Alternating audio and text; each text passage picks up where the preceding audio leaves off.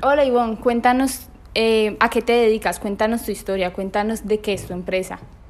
Eh, hola María José, bueno, encantada de, esta entrevista, qué rico poder compartir contigo mi, experiencia. Bueno, eh, yo me dedico, yo tengo actualmente dos empresas, una es una empresa familiar, que es Depósito Textil Aleida Osorio, la cual se dedica a la distribución de materiales para la confección y las manualidades. Y la otra es Editores, donde mm, eh, hago publicaciones de, de, revistas que contienen moldes para elaborar prendas o los proyectos que son publicados en ellas. ¡Wow! ¡Qué interesante! Eh, ¿Con cuál quieres empezar? Bueno, te, te voy a contar, a ver, las dos van como de la mano. Eh, Depósito Textil Aleida Osorio lo fundó mi mamá, eh, más aproximadamente en el año 1978. Eh, bueno, mi mamá tiene una historia muy bonita de superación porque eh, ella viene, ella proviene de una familia campesina.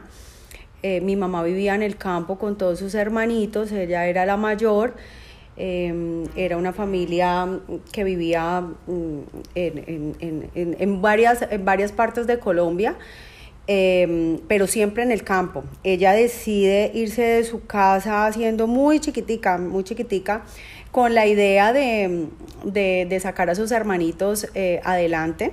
Entonces ella se va y, tiene cantidad de trabajos. Mi mamá trabaja vendiendo lotería, mi mamá fue empleada doméstica, mi mamá tuvo muchos trabajos siendo muy, muy jovencita. Y cuando, cuando nazco yo, eh, eh, una señora eh, vecina eh, ella pues eh, mi mamá le iba en, las tardes iba a ayudarle a esa vecina a, acomodar retacitos de tela. Ahí es donde mi mamá empieza conoce de este mundo de los retazos. Entonces mi mamá empieza a ayudarle a su vecina a acomodar estos retacitos y eh, mi mamá empieza a vender esos retacitos, la, la, vecina se iba a hacer vueltas, mi mamá se quedaba ayudándole y cuando la señora llegaba, pues mi mamá ya le había vendido casi todos los retacitos porque mi mamá siempre fue muy organizada, entonces ¿qué hacía ella? Le organizaba por colores, por tamaños, eh, cosa que no hacía la señora. Entonces la, la, clientela, la señora les encantaba eso, entonces cuando la, la, la señora volvía, mi mamá ya le tenía plata, entonces la señora decía, no, pues buenísimo le va súper bien. A la final esta señora le toca irse y le deja estos retacitos a mi mamá. Mi mamá tenía una pulserita y se lo cambia por su pulserita y ahí es donde inicia en eh, mi mamá eh, su empresa con los retacitos. Ella inicialmente eh, era, estos retacitos se vendían para hacer colchas. En esa época la gente, las señoras hacían muchas colchitas para vender. Y, mm, y el retacito más chiquito, mi mamá lo unía, lo cosía en una máquina y formaba una carpeta, lo que hoy en día es el, la, la, mm, el limpión, el, el paño absorbente. En esa época era una carpeta que era formada por retacitos unidos por, en la máquina de coser. Entonces mi mamá empieza a vender estas carpetas en la calle pero ella teniendo siempre su visión de, empresaria, de, ser más grande, pues ella va hacia las fábricas grandes, en ese entonces era Chicles Adams, era Goodyear, ella sin tener una empresa, sino solita con su máquina y sus carpeticas, va a estas empresas, ofrece este producto y con la suerte de que en esas empresas les gusta mucho ese producto y entonces la, ya le dicen, le hacen un pedido grandísimo desde el primer día, ¿no? Tráiganos una tonelada. Imagínate, mi mamá no tenía ni, ni, ni presupuesto, ni máquinas, ni empleados, ni nada, ella era solita, pero ella se le mide y como buena trabajadora dice, listo, yo le traigo, o sea, ella nunca dijo que ella era solita, ella dijo, no, yo puedo, claro, yo le respondo por, por, por el pedido. Pues así inicia mi mamá con una tía mía, cosían día y noche para responder con ese pedido inicial. Entonces ese fue como el, sí, ese fue como el empuje que ella tuvo. Ya después, mm, como esta materia prima, esta materia prima se salía de las, los talleres de confecciones. Entonces, por ejemplo, había un taller que confeccionaba camisetas y esos excedentes, esos retacitos, los tiraban a la basura porque antes no era, no se reciclaba, entonces tiraban a la basura con la basura de la cocina, con la basura del baño, entonces ¿qué le tocaba hacer a mi mamá? Mi mamá cogía todos estos excedentes de la fábrica, ella escogía, sacaba la basura a un lado y sacaba los retacitos. Entonces, eh, la, la, bodega donde ella tenía era como un basurero, era de cuenta un basurero de reciclaje.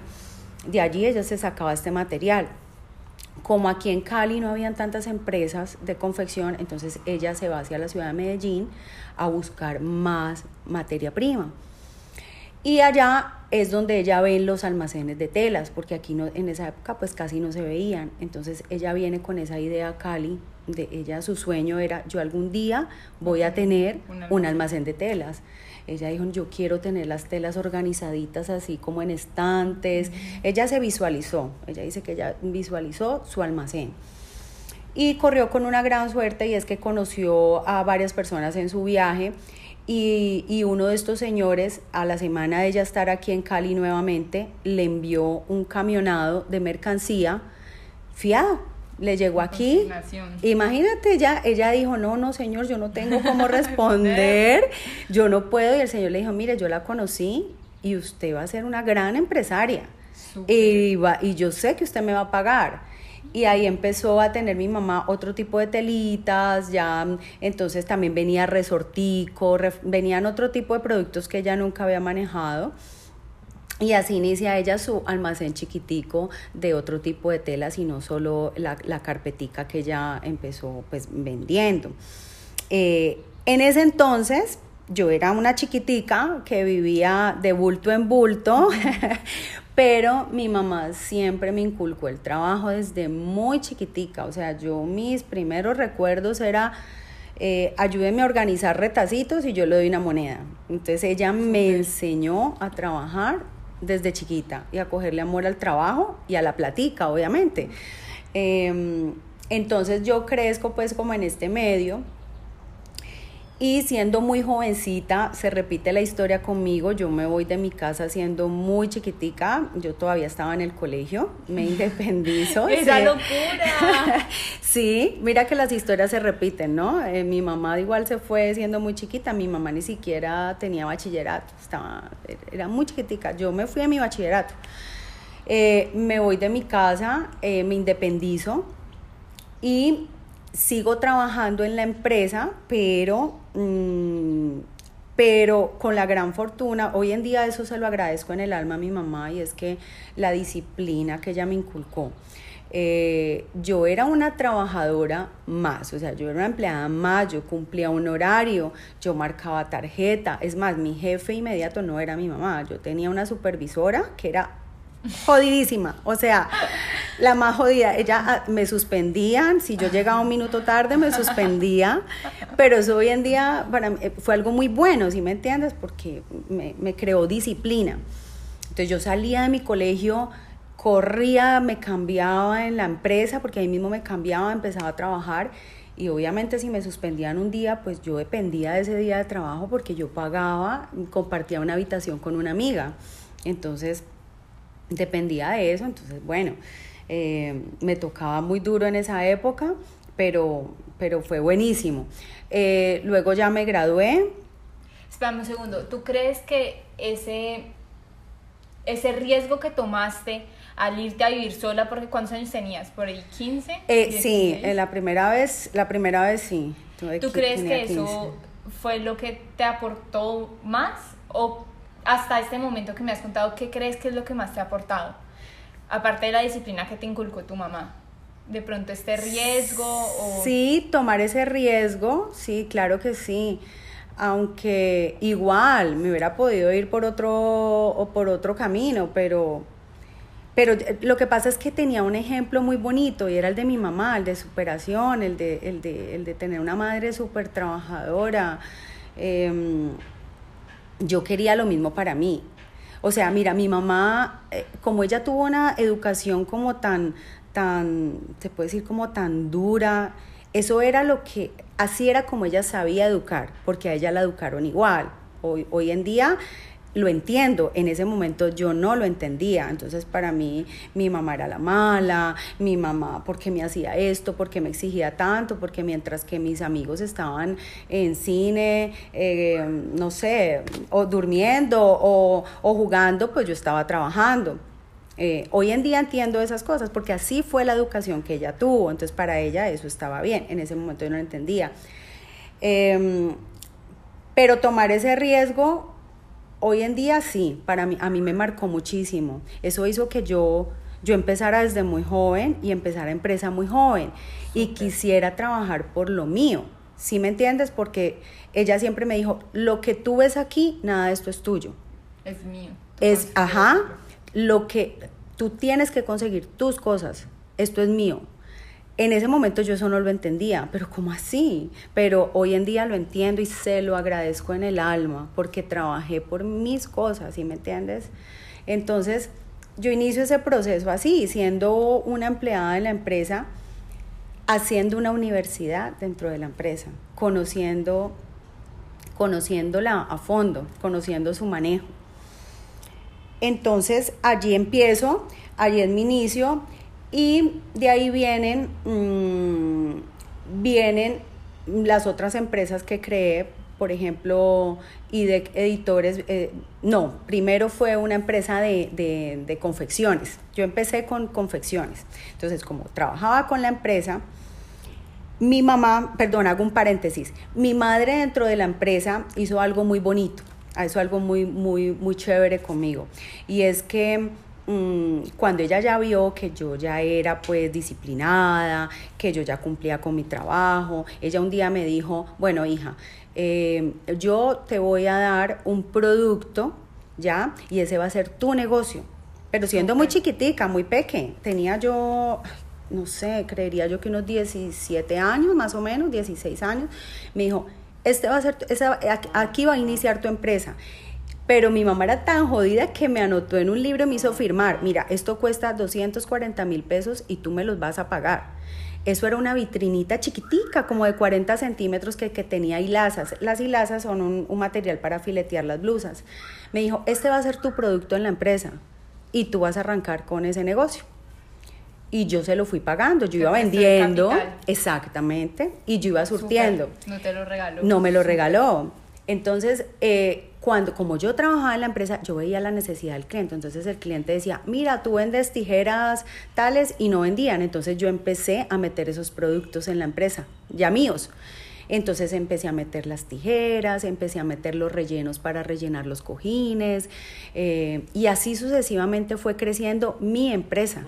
Ya empecé a meter productos telas que mi mamá no vendía, pero que la gente las preguntaba entonces las telas para muñecos. Entonces yo empecé con la línea de muñequería dentro de la empresa. Identificaste algo que hemos recalcado en todo el curso, que es que el empresario tiene la capacidad primero que no es adverso al riesgo, le gusta arriesgarse. Y segundo, identificaste la necesidad del mercado, que es un punto, yo creo que es el punto más clave de un empresario exitoso, que el empresario esté em, con los oídos y los ojos abiertos ante la necesidad para ver dónde está el negocio y suplir esa necesidad del mismo mercado. La oportunidad, tener olfato, o sea, visión, estar atentos, investigar. Y por eso es que es tan importante em, el trabajo de campo. Yo amo el trabajo de campo más que de oficina. Obviamente me toca hacer el de oficina, pero el de campo yo lo amo. Tú me ves en la empresa en, mostrador, porque ahí es donde yo me doy cuenta cómo está siendo atendido el cliente, qué necesita el cliente, qué es lo que más lleva al cliente. Entonces, en ese momento, como yo estaba en ese trabajo de campo, entonces, claro, yo veía que la gente preguntaba esto, lo otro, y yo todo iba tomando nota e iba investigando. En esa época, las telas de muñequería, no, aquí en Colombia eso no se veía. Entonces, empecé a fabricarlas. Dame un segundo, las telas de muñequería, ¿tú te refieres como, a los como al molde en la tela o como...? No, enfoquémonos, por ejemplo, en lo, ahorita que estamos en Navidad. ¿Ves todos los muñequitos de Navidad? Esos muñecos, estos muñecos. Bueno, ok. Esas telas para hacer esos muñecos, esas telas aquí en ah. Colombia nadie las vendía. Son suavecitas. Exacto. En esa época nadie las vendía.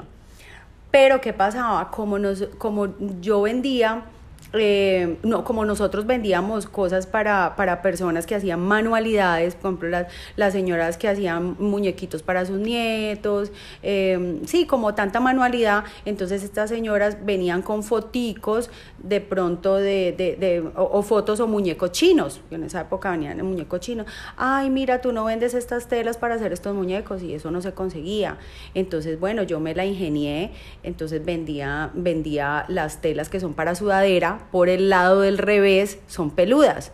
Entonces yo lo que hacía era voltearlas y les vendía esas telas que son peluditas para hacer los muñecos. Pero entonces resulta que esas telas no venían en esos colores navideños ni en esos estampados. Entonces empecé yo a diseñar estampados y entonces yo misma mandaba a hacer los estampados y allí me tomé el riesgo porque una cosa es vender un metro y otra cosa es mandar a estampar una tela que te toca hacer mil metros. Pero tomé ese riesgo. Yo dije, bueno, si no lo hay aquí, pues innovemos. Y, y bueno, y me arriesgué y empecé a sacar esa línea y gracias a Dios me empezó a ir muy bien. Entonces ya mi negocio de telas ya fue creciendo y allí empecé yo a ver la necesidad de mm, de sacar moldecitos para que la gente, el molde para que la gente pudiera hacer, el, muñeco. porque entonces la gente, bueno, y la tela, sí, entonces ahorita cómo hago el muñeco si no tengo el molde. Entonces yo empecé a sacar los, los moldecitos, los vendía muy manual, individual lo mismo de la ropa. Entonces, por ejemplo, había una tela que estaba quedada, que no se vendía. Entonces yo mandaba a hacer una pijama con esa tela. Y resulta que ahí mismo sí se vendía la, tela. Pero resulta que la gente decía, ay, ¿cómo hago la pijama si no tengo el molde? Entonces ahí mismo yo mandaba a sacar el molde. Entonces empecé vendiendo un molde y al año ya tenía como 700 moldes. Entonces, todo era muy manual, todo se sacaba con un lapicero, se calcaba cada moldecito. Entonces, bueno, mi negocio fue creciendo y allí nace la idea de la editorial de las revistas. Porque entonces yo ya vi, pero pues hubo un momento en que ya se me salió de las manos 700 moldes, ya no tenía dónde guardar más moldes.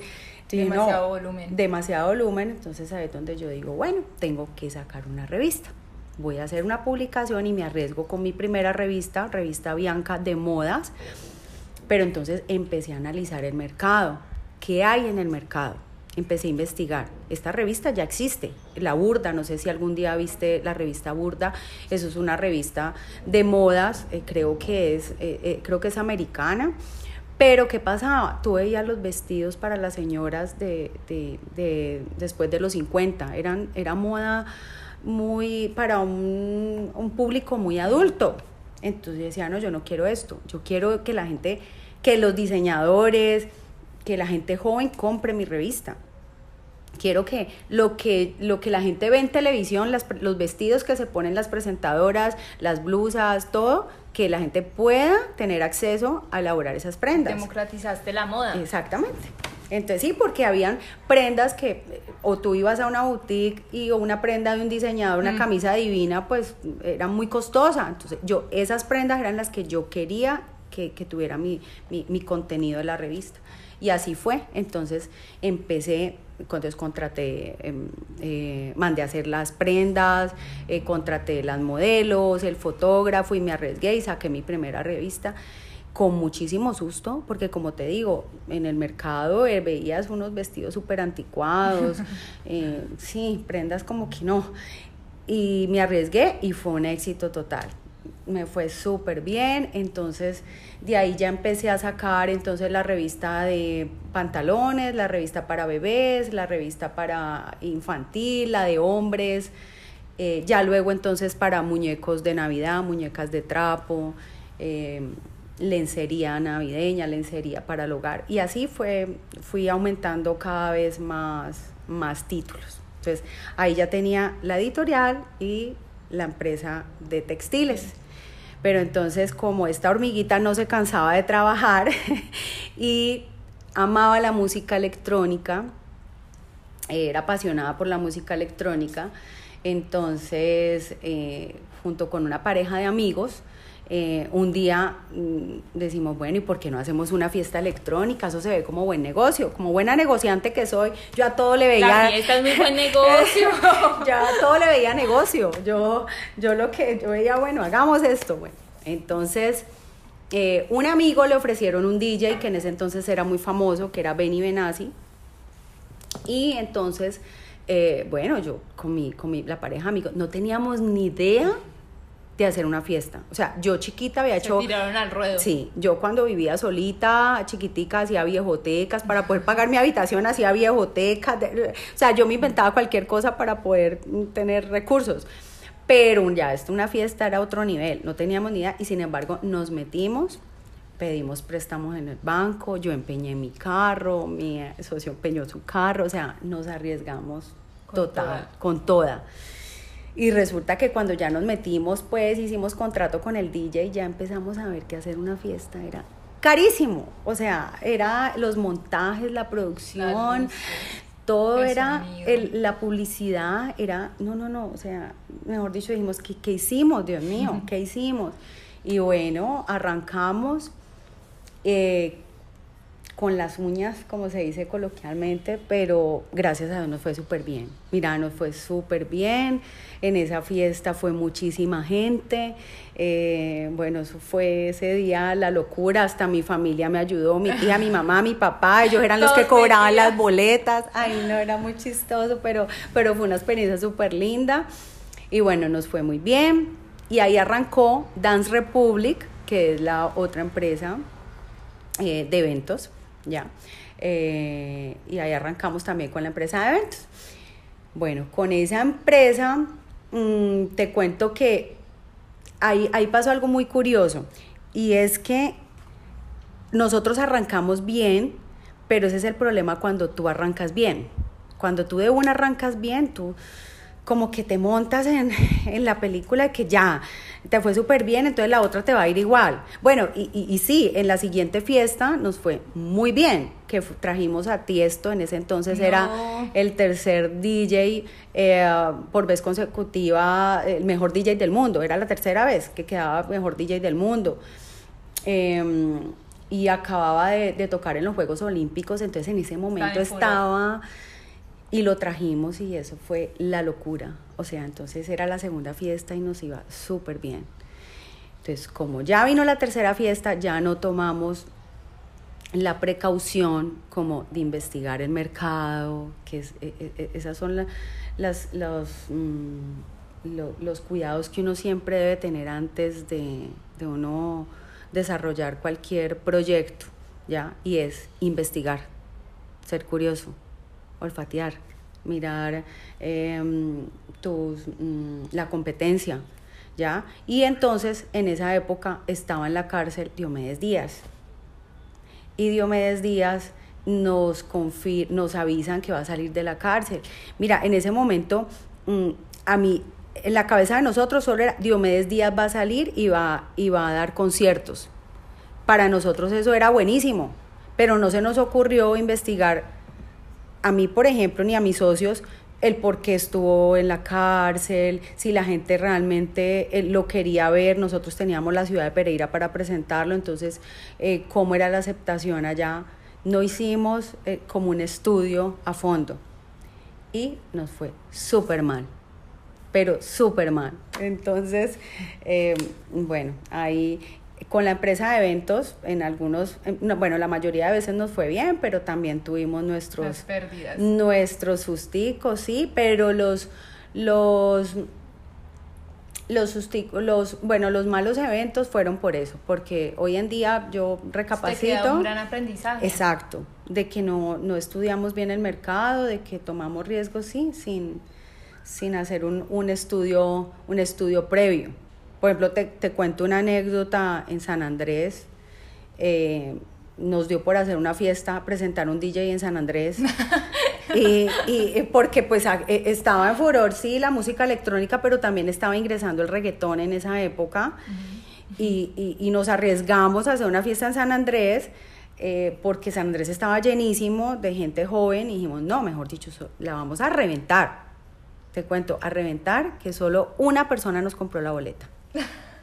Una sola persona compró la boleta, entonces imagínate. Claro, muy costoso. Y cuando uno está de vacaciones, uno dice, hay fiesta, pues uno quiere otra vida a rumbear, pero... No, pero en ese momento hicieron otra fiesta, pero de reggaetón y esa sí se les llenó. Ah. Pero entonces lo que te digo, o sea, no estudiamos bien el mercado hacia el que iba dirigido, que era la gente muy joven, ¿ya? Y esa gente Los de esa edad, en ese momento, como estaba ingresando el reggaetón, solo quería escuchar reggaetón, ¿ya? Entonces le ponían una fiesta de reggaetón y una electrónica, se iban para la de reggaetón. Entonces, si, si de pronto hubiéramos pensado un poquito mejor las cosas, analizado, entonces, eh, claro, lo hubiéramos podido prevenir. Entonces, una sola persona nos compró la boleta. Imagínate, ese quedó becado para siempre con Dan Republic. Siempre, cualquier evento que hacíamos, le regalábamos a él siempre su boleta por haber comprado, por haber sido el único que nos compró la boleta en, en San Andrés. Eso fue, ay no, eso fue muy chistoso. Imagínate, yo eh, con mi socia nos, nos, nos, nos íbamos a, la, a, una plaza donde supuestamente iban a llegar todos los buses a recoger toda la gente que iba que íbamos a llevar a la fiesta, porque la fiesta la íbamos a hacer en un lugar retiradito.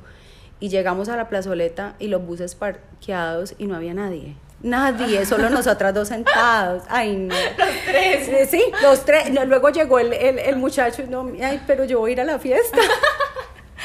Bueno, el- la fiesta fue para él y nosotros los socios. Y el DJ igual nos tocó presentarlo. Pues claro. Eh, eso no- eso me- contratado. Eso me queda como, como experiencia. Entonces, bueno, ahí ya, ya con la empresa de eventos, ya después mm, yo tengo que priorizar, porque entonces ya tenía la empresa de eventos, la editorial y la empresa de telas.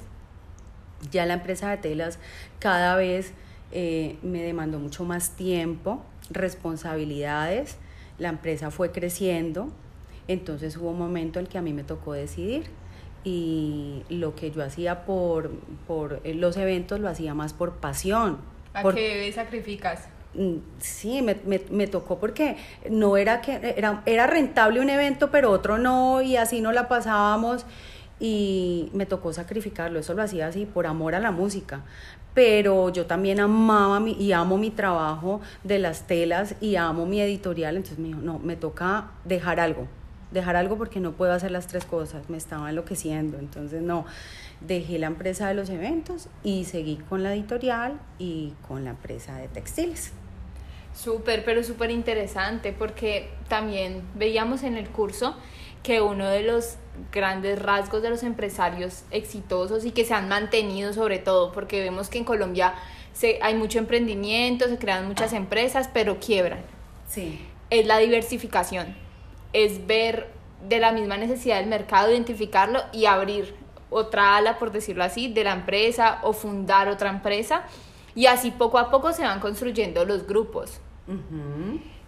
Entonces también eh, veíamos que también era muy importante el delegar, Exacto. el delegar, Exacto. porque somos humanos, tenemos necesidades, tenemos vida, Sí. no solamente el trabajo, Sí. y es también muy importante. Entonces también siento que es también un rasgo muy característico y qué chévere, qué chévere que te arriesgaste, que la verdad, qué divertido.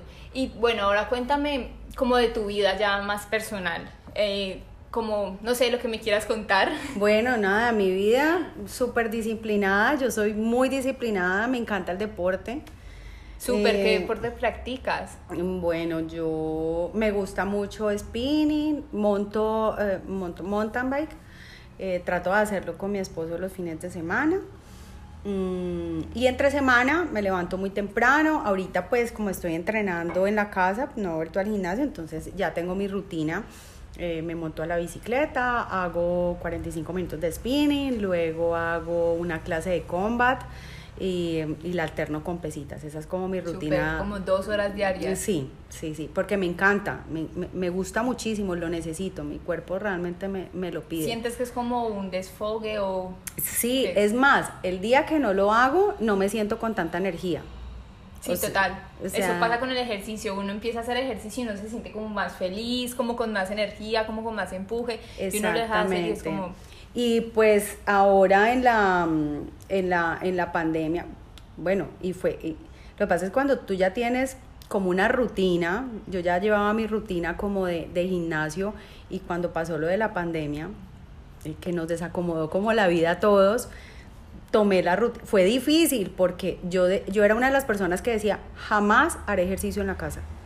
O sea, yo decía, ¿cómo hacen las personas para escoger una máquina en la casa? Yo no podría, o sea, yo nunca voy a poder. Y mira, con la pandemia me tocó, me tocó porque eh, en ese momento yo creo que uno de los mayores retos que he tenido en mi vida fue, fue ahora en la pandemia, saber qué, qué, qué íbamos a hacer, qué, qué hacer en ese momento, porque quedamos con las empresas cerradas.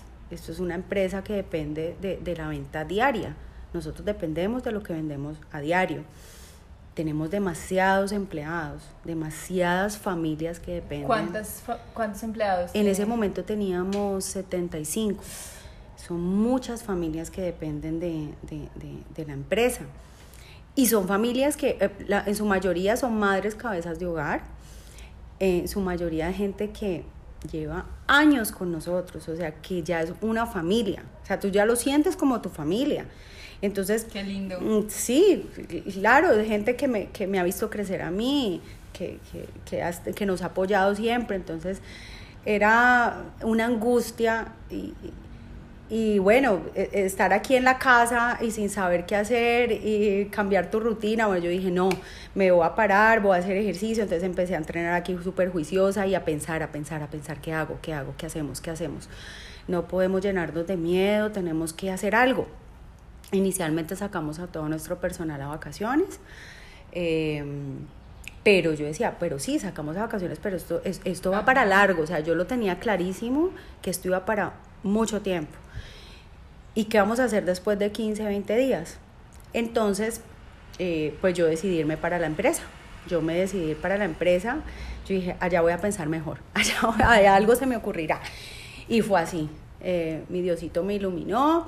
Empecé, gracias a Dios, me escribe una, una diseñadora y me dice, mira, yo, nosotros la verdad nunca habíamos querido hacer domicilios en la empresa, nunca. ¿Por qué? Porque es muy complicado vender telas por medio de un teléfono. Porque tú, tú normalmente cuando compras telas o cuando compras Sí, insumos para la confección, tú tienes que ver tocar. la mm, calidad, Exacto. todo. Los colores en los teléfonos se ven, el rojo se ve eh, fucsia, en fin, son muy diferentes los tonos. Entonces no nos queríamos arriesgar a eso. Eh, es muy demorado, es demasiado demorado vender por un teléfono telas o insumos. Entonces, bueno, siempre hemos dicho no hacemos domicilios. Ya yo me encuentro ya en la empresa sola y me escribe una diseñadora y me dice, mira, yo quiero hacer eh, una colección. Entonces yo, una colección, Dios mío, o sea, yo en mi cabeza, en mi cabeza decía, todo se va a parar, nadie va a querer hacer nada, nadie va a confeccionar, nadie, nadie va a querer comprar tela, nadie, o sea, entras como en una negación eh, eh, al principio, ¿no? Ya cuando ella me escribe, digo, bueno, no, sí, hay gente que va a aprovechar este tiempo para, de pronto para confeccionar, o gente también que estaba tan cansada de estar en su casa sin hacer nada, que desempolvó la máquina de coser que la tenía guardada hace 10 años y se va a poner a hacer cualquier cosa, colchas, manualidades, ropa, lo que sea. Entonces ella me dice que le mande fotos y yo empiezo a tomar fotos y ella me empieza a hacer pedido y yo digo, bueno, sí, así puedo empezar a trabajar. Y eh, luego otra clienta y allí se me ocurre que como nosotros vendíamos la tela quirúrgica que es para hacer los tapabocas, entonces yo lo publico en mis redes, la tela, y empiezan a escribirme gente, ay, yo necesito para hacer tapabocas, ta, ta, ta, bueno. Y empiezo pues como a trabajar con dos domiciliarios, con mi tía, con mi hermano, con mi prima. Ya era muy familiar porque no queríamos arriesgar a ninguno de nuestros empleados. Eh, apenas estaban pues, mmm, apenas nos estábamos informando de cómo iban a ser los protocolos. Entonces iniciamos la familia metidos en la empresa, empezamos a mandar domicilios. Yo empiezo a, eh, a darle ideas a nuestra clientela por medio de las redes de, de, hacer tapabocas, no solo el tapabocas azulito y blanquito, sino hacer el tapabocas de muñequitos eh, para las señoras, de florecitas, para, para los niños. hombres, en fin, y empiezo a diseñar diferentes estilos de tapabocas y empiezo a sacar el molde y reparto el molde gratis en mis redes sociales. Entonces, ¿qué pasa? Pues mucha gente que, que ve la oportunidad de empezar a hacer tapabocas y vender y otros en su casa pues de ponerse a hacer algo. Entonces empiezo con las redes sociales y a dar ideas, ideas y todos los días daba una idea diferente y empieza a venir la gente a buscarnos de a poquito, entonces ahí nos toca llamar ya un empleado, dos empleados, tres empleados y así sucesivamente y gracias a Dios nosotros ya en muy poco tiempo ya teníamos toda nuestra empresa activa funcionando, funcionando con todos los protocolos y, y, pero fue algo, una experiencia, te digo, hermosísima. Fue, yo siento que yo, o sea, que nosotros empezamos desde cero. O sea, siento que empezamos otra empresa. O sea, fue algo increíble. Un renacer en la pandemia. Exacto, exacto. Vimos la oportunidad, vimos la oportunidad y, y como te digo, era, es que no era solo pensar en mí o pensar en mi mamá o en mi papá, no, era pensar en una familia de setenta y pico de personas, porque como te digo, yo los considero mi familia. Era pensar en todos, teníamos que salir todos, o todos. O sea, no era yo en ningún momento, yo en ningún momento, exactamente, yo en ningún momento decía, bueno, ¿cómo vamos a hacer? Recortamos. No, yo siempre como que decía, inventémonos algo que podamos trabajar todos. Entonces, obviamente me tocó organizar por grupos, entonces un día iban unos, otro día otros, en diferentes horarios y así sucesivamente, hasta que gracias a Dios, pues hoy en día estamos trabajando absolutamente todos. Nos tocó cambiar la manera de trabajar, acostumbrarnos, un poquito complicado, pero no, ahí vamos, gracias a Dios, de la mano de Dios. Qué lindo, y más que también nosotros veíamos que los empresarios tienen una función en la sociedad entonces, tienen tres tipos de funciones, productivas, improductivas o como neutras. Las productivas son las que le retribuyen a la sociedad. Las improductivas son las que le quitan a la sociedad. Y las neutras eran como la que ni le quitan ni le ponen. Según este autor que estábamos estudiando, era supuestamente la corrupción, cosa que yo digo como, mm, eso es más improductivo que neutro, pero bueno. Pero qué bonito porque tú no ves a tus empleados como los empleados y los recorto y pues hay que bajar costos y a toda hora porque también veíamos en el curso que el profesor nos hacía mucho énfasis el, el negocio es el negocio. Entonces, ya, como que el negocio es el negocio y a veces por eso es difícil llevar empresas familiares, porque se mezclan los dos ámbitos, el negocio y la familia. Pero qué bonito en esta historia rescatar sobre todo que tú ampliaste tu familia, tu familia es de 78 más otra tu familia 80, 90 personas. Es tu familia. Entonces, yo creo que también es hacer un llamado a que no solo no, no el negocio, no siempre solo es el negocio. O sea, tú mismo la decías, las señoras me vieron crecer a mí, son como sí. una parte de mi familia. Exacto. Entonces también es cambiar un poco ese paradigma de que el negocio no siempre es el negocio.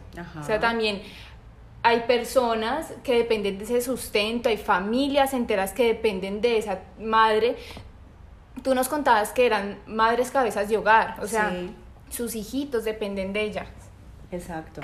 Entonces también es muy lindo ver que hay empresarios con esa parte humana tan alta y que el, diría yo que falta también mucho de cultura del otro, o sea, reconocer, sí, nosotros ya sabemos que todos somos iguales en derechos, no en oportunidad materialmente, pero pues sí en la constitución, por decirlo algo, se me sale lo abogado, pero sí ver que, que podemos desde nuestro fuero construir, dar un valor agregado, entonces ya tu empresa no solamente... Eh, venden revistas, venden moldes, venden retazos, no. Tu empresa también es una familia, tu empresa también son este, o sea, este, em, estos grupos de personas que se articulan y me imagino que el trabajo en la empresa debe ser muy bueno porque todos se deben acompasar a cada uno y deben tener un muy buen engranaje para trabajar. Exacto. Eso, mira que e, eso es lo que trato de que sea nuestra empresa yo le digo a ellos que no hay bendición más grande que tú ames lo que haces y que te guste y que te apasione. O sea, no hay nada más rico que tú levantarte todos los días, qué rico me va a trabajar. O sea, de verdad, porque mucha gente cree que no puede ser así, o sea, que qué pereza ir a trabajar. No, la idea es que tú ames lo que haces. Y entonces hay que, hay que trabajar en eso, en que, en que mm, en que, en que tu, tu, área de trabajo sea algo armónico, en que, en, que, en que haya armonía en todo, ¿me entiendes? En que ellos se sientan a gusto, de que ellos, mm, yo siento que las personas, nuestros colaboradores, les duele la empresa. O sea, a mí me encanta que ellos me den ideas. Yo todo el tiempo estoy en contacto con todos, en todas las áreas. Como buena líder, trato de hacerlo. Eh, todo el día tú me ves en bodegas, en, la parte administrativa, en, en, todas las áreas del almacén, en cacharrerías, en manualidades, en peluches. Eh, tú me ves volteando por todo, por todo, por todos lados y en contacto con todos. Eh, cuéntame cómo vamos, cómo está su sección, qué están pidiendo, qué sugerencias, qué hacemos. O sea, yo siento que yo les digo a ellos, mira, este es tu negocio, este es tu negocio. Y ellos de verdad se apoderan de su negocio, lo sienten como suyo. Claro, claro, y porque va más allá, o sea, no solamente, ay, recibo una unificación si trabajo más duro, no, recibo esto porque porque es también parte de mi empresa. Exacto. Porque nosotros también la estamos construyendo. Exacto. Y, y, el trabajo en equipo es fundamental y eso hacemos nosotros. Entre todos nos colaboramos. Yo todos los días trato de que, de que haya armonía, de que se trabaje rico, que se trabaje chévere, de... Mm, de inspirarlos, de inspirarlos, de estar pendiente también de ellos como persona, de su familia, ¿sí me entiendes? También hay, hay, días buenos y malos.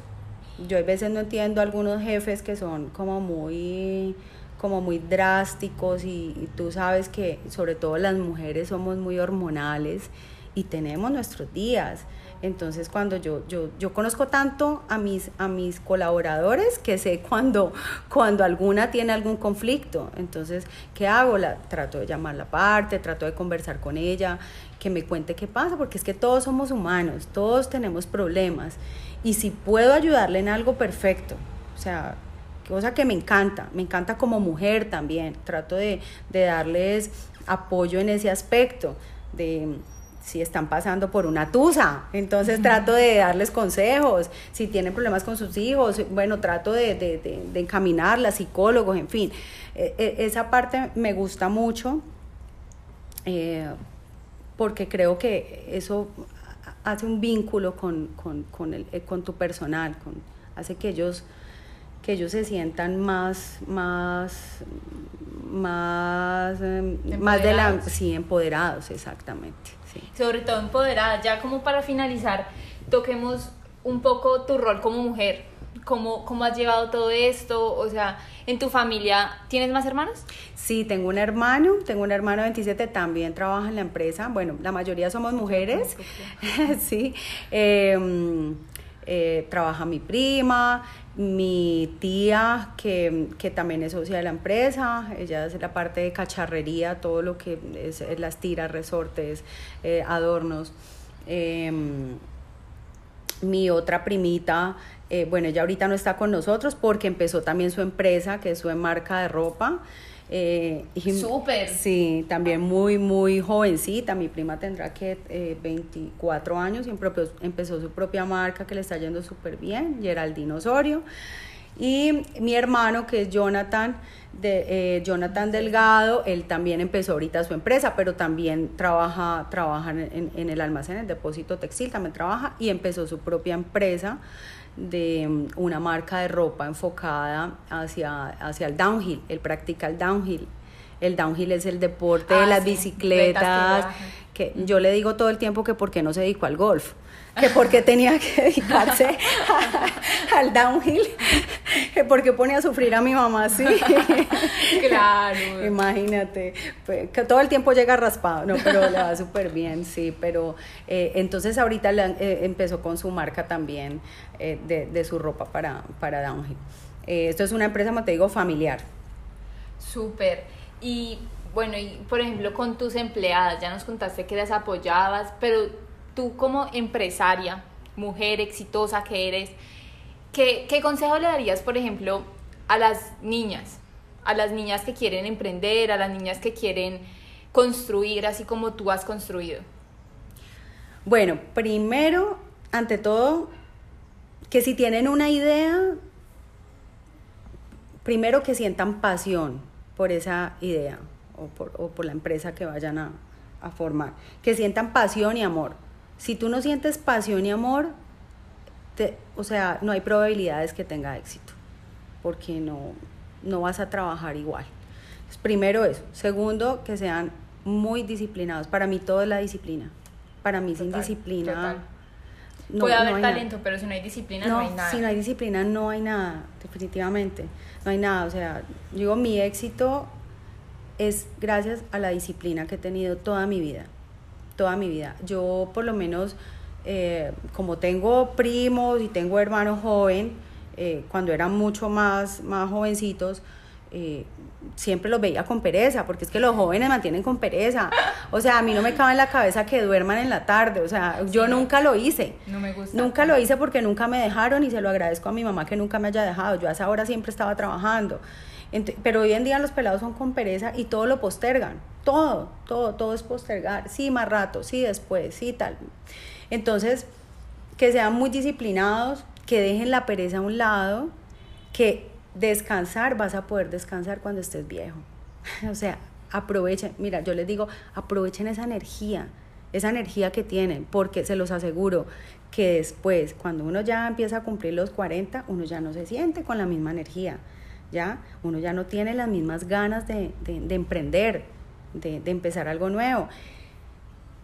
Y en el transcurso de la vida, cuando tú tienes empresa, una empresa no se hace de la noche a la mañana. Una empresa se hace es con mucho esfuerzo, con mucha dedicación, con mucha constancia, o sea, es estar allí, allí, y si te caes, vuelves y te levantas y aprendes de los errores, que eso es lo más importante, aprender para no volver a cometer los mismos errores.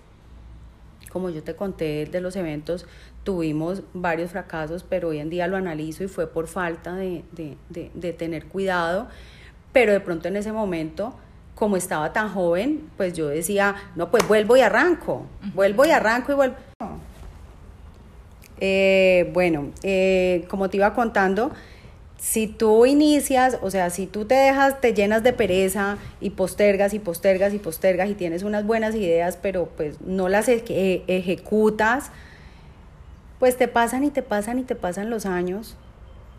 Y cuando ya tengas una edad eh, muy avanzada, pues ya no vas a tener las mismas energías y las mismas ganas o las mismas, o las mismas eh, fuerzas para recuperarte de una caída que normalmente uno tiene cuando está, eh, cuando está formando empresa, porque eso es muy normal. Entonces, pues ese es como mi, mi, mi consejo, que trabajen muy duro, que sean muy disciplinados, que sientan pasión y amor por lo que hacen. Para todos, para niños y niñas. No, para Jóvenes todos. y jovencitas. Para, para todos, exactamente. Y que investiguen, que investiguen antes de, que no, que no se metan a la loca. Mira que mm, hay, por lo menos en el, en el sector en el que yo estoy, hay muchos padres que, que cometen, pues para mí es, es, un error, y es que eh, pretenden eh, nunca, nunca involucran a sus hijos o no les inculcan, no les enseñan a trabajar desde muy chiquitos. ¿Ya? Entonces para ellos eh, eh, está bien el mandarlos a estudiar y que vayan a una universidad y se dediquen solamente a estudiar. Pero ¿qué pasa? Por ejemplo, yo lo he visto mucho en mi, en mi sector. En mi sector eh, he visto cantidad de empresas donde sus padres los envían a unas universidades, hay veces hasta el exterior, y cuando llegan, pues como ya los papás están tan adultos, entonces le sueltan la empresa al hijo porque ya viene con todos los supuestos conocimientos y al cabo de dos años quiebran la empresa. Es que hablábamos también en el curso que para ser un exitoso empresario no es necesario ir a la universidad formalmente. Como tú nos contabas, la universidad fue mi empresa.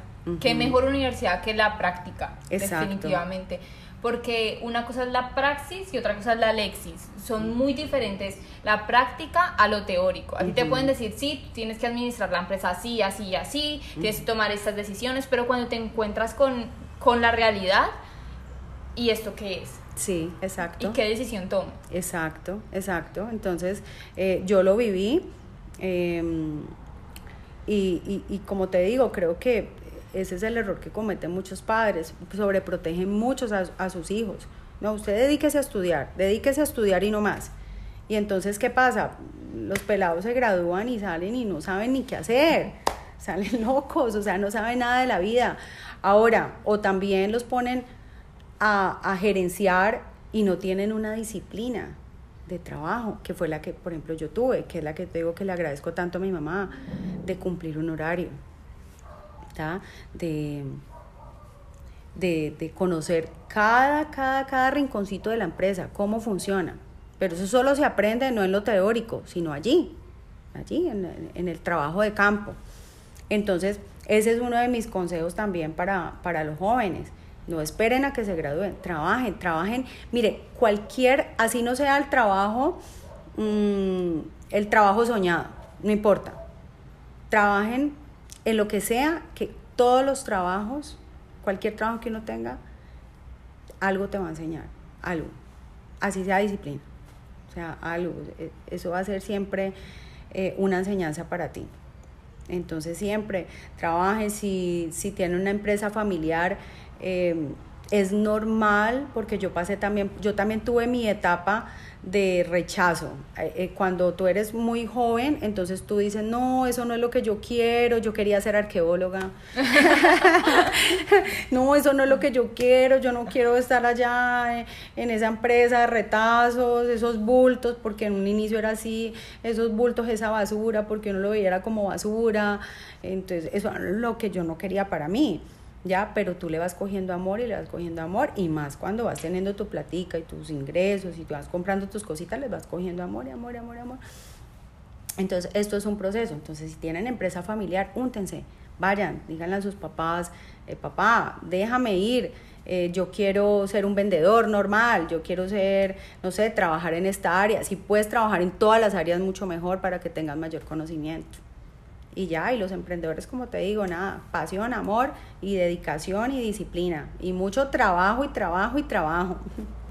Muchísimas gracias, Ivonne. Creo que esta entrevista ha sido muy enriquecedora para todos y espero que todos los que nos estén escuchando concuerden con mi comentario. Eres una mujer admirable.